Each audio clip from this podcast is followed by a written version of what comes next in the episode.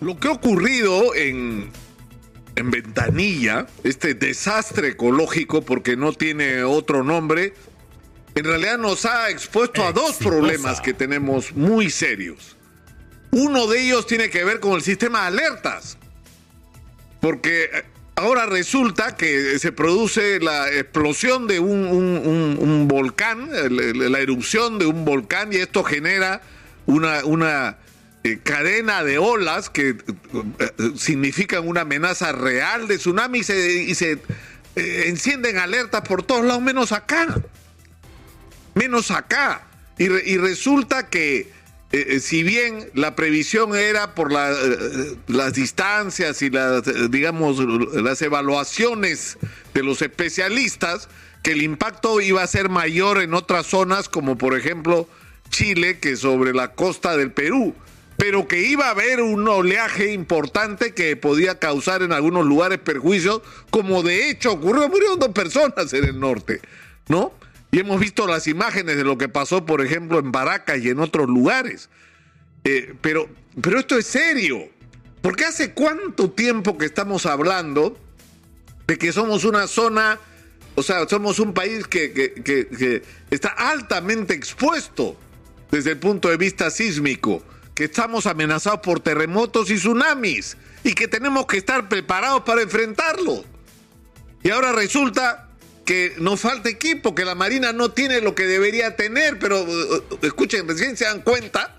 ¿Hace cuánto tiempo que estamos hablando de esto? ¿Qué fue lo que falló? ¿O fallaron las personas? Que no son las más indicadas. Entiendo que no es así. Entiendo que la Dirección de Hidrografía y Navegación de la Marina de Guerra del Perú está compuesta por gente altamente calificada. Entonces, ¿qué falta? ¿Equipo? Es decir, ¿por, por, qué esto no se puso sobre la mesa antes? ¿No? Ahora, porque se supone que esto es lo que creó el escenario, la circunstancia, la falta de advertencia, es lo que se pretende decir, eh, para, para no tomar las previsiones y suspender ¿no? La inyección de crudo desde una enorme embarcación que dice que trasladaba un millón de barriles y que los estaba eh, eh, disparando hacia, hacia la refinería más grande del país, que es la de la Pampilla.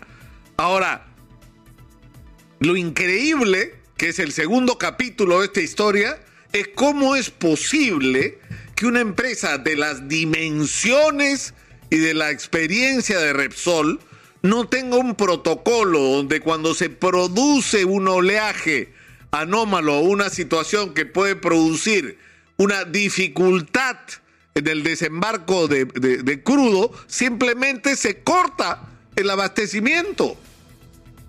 Y no pasa lo que pasó. O sea, hasta ahora, porque eh, ese, es el otro problema, ni siquiera nos dan la información completa. Porque en vez de avisar el sábado, que es cuando ocurrió el incidente, avisan el domingo y ni siquiera avisan ellos. Son funcionarios municipales los que se dan cuenta de lo que está pasando, que hay un derrame. Y recién ahí se da la información y dicen, no, es una cosa menor. Menor. Menor. Es lo que nos dijeron, un asunto menor. Por lo menos son 6 mil barriles de petróleo que han sido derramados. El daño ecológico es enorme enorme. Se van a afectar, se calcula cuánto, más de 100 hectáreas afectadas. De, eso es de lo que estamos hablando. Es un asunto muy, muy grave, muy, muy grave. Y acá no solamente tiene que haber las sanciones más rigurosas, porque yo insisto en el interrogante. O sea, ¿cómo es posible? O sea, si esto ocurre en otras partes del, del mundo, donde tú, cuando estás operando, ¿no? Una refinería que requiere el abastecimiento a través de buques tanque que traen el crudo, que tú no tengas previsto un protocolo para la eventualidad de un accidente, donde el riesgo es que se produzca un derrame. Entonces lo que tienes que hacer es estar listos para cerrar con puertas y controlar el derrame inmediatamente, porque la, la primera tarea es impedir la expansión del derrame. Y resulta que acá, según todos los indicios, no había protocolos. No había protocolos. O, no había qué. O no habían los equipos. o esto no estaba previsto, o, o qué falló. O sea, no puede ser. Manuel Rosa, con toda razón, indignado, ha dicho, ha pasado sábado, ha pasado domingo, ha pasado lunes, martes, miércoles. Estamos jueves.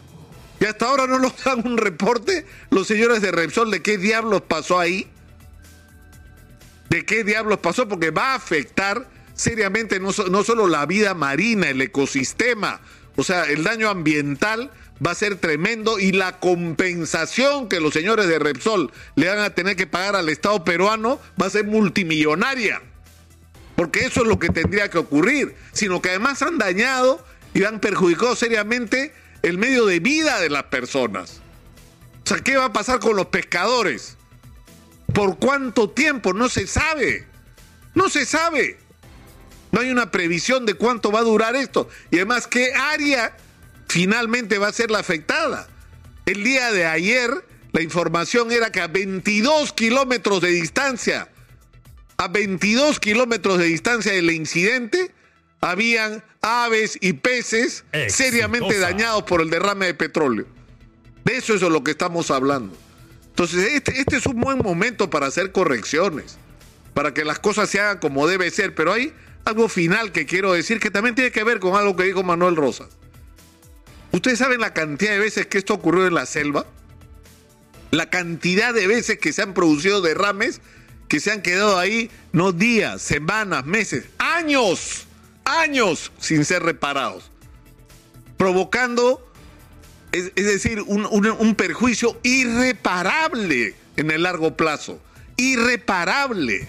Han matado toda forma de vida en los ríos, le han quitado a las comunidades nativas su sustento. Y nadie se ha preocupado de eso. Cuando ustedes ven esas manifestaciones de las que nos enteramos lo que vivimos en Lima, de vez en cuando porque hay una protesta y a veces hay protestas que duran 40 días y acá ni llega la noticia. Una de las razones para las que se producen estas protestas es que ha habido derrames y daños como este en Ventanilla, en los ríos de la selva peruana. Y las empresas que han tenido a cargo la explotación petrolera no se han hecho responsables de reparar esos daños. Muchos de los cuales, insisto, tienen hasta décadas sin que se haya hecho lo que hay que hacer, porque como, como si hubiera dos tipos de peruanos, ¿no? O sea, los peruanos que viven en la Amazonía, que no tienen derecho y no son importantes, y el resto, que sí son ciudadanos con derecho. Eso es algo sobre... Es decir, yo creo que, que esta experiencia de ventanilla nos tiene que obligar a ponernos en los zapatos de lo que ha vivido la gente de las comunidades nativas con respecto a un gravísimo daño ambiental que ha ocurrido en muchos casos por el comportamiento irresponsable de algunas empresas y por el incumplimiento de compromiso de reparación ambiental de algunas empresas. Yo creo que esto es un buen momento para poner todos estos temas sobre el